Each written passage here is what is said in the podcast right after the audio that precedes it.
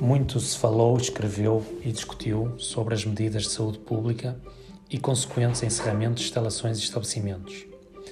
Do mesmo modo, as medidas de apoio à economia neste novo confinamento foram objeto de amplo debate. Comecemos pela gestão da saúde pública e pelos avanços e recuos do governo relativamente ao encerramento das escolas. Uma inacreditável sucessão de decisões e atos, mas que aconteceu.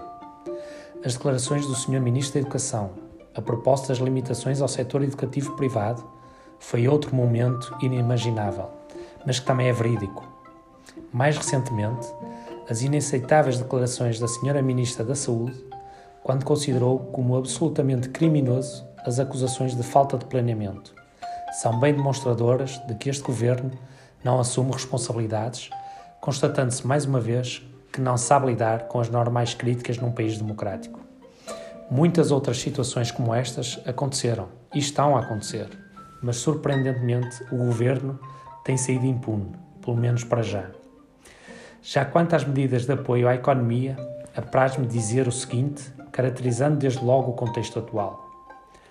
O ano 2020 foi um ano com bastante sofrimento e exigência para as micro, pequenas e médias empresas, com os seus recursos a atingirem o limite dos limites e 2021 começa com mais limitações e sérios constrangimentos ao desenvolvimento da atividade económica.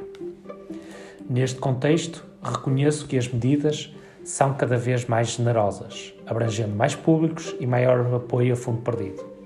Mas o tempo entre o anúncio e a possibilidade de candidatura deixa muito a desejar. Os anúncios normalmente são rápidos a acontecer, mas a aplicação prática normalmente também demora muito tempo. Veja-se o exemplo do apoio à renda para os estabelecimentos comerciais mais afetados pela pandemia. Foi anunciado no início de dezembro, voltou a ser referido neste novo conjunto de medidas, porém, as candidaturas só serão abertas a 4 de fevereiro e ainda não existe a respectiva regulamentação específica. Acresce que na fase da análise de candidaturas o processo também é muito demorado. O programa adaptar, por exemplo, continua com muitas candidaturas por analisar e por responder. Esta situação pode ser generalizada a outros programas e a incentivos. Quem anda no terreno facilmente constata esta evidência e percebe que se a situação já é difícil, fruto das circunstâncias, mais desafiante se torna quando os apoios não chegam no tempo certo.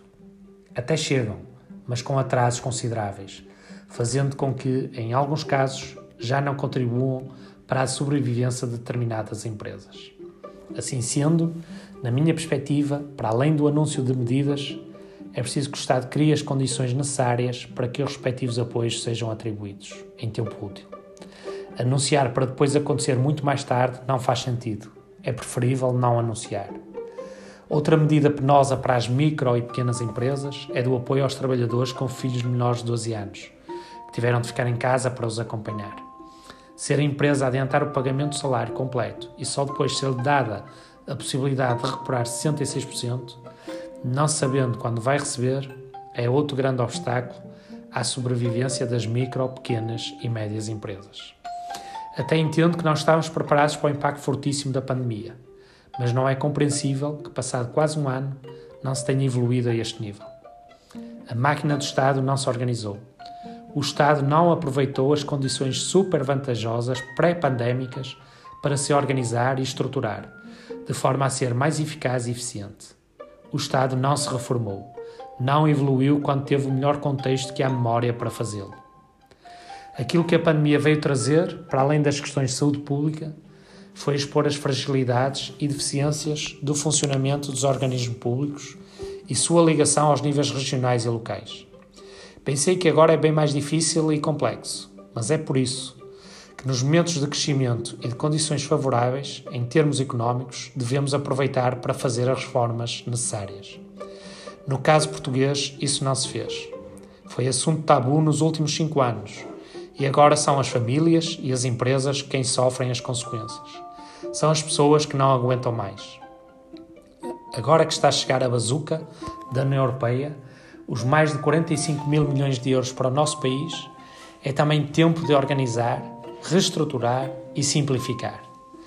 Por isso, apetece-me dizer, antes de anunciarem, organizem-se.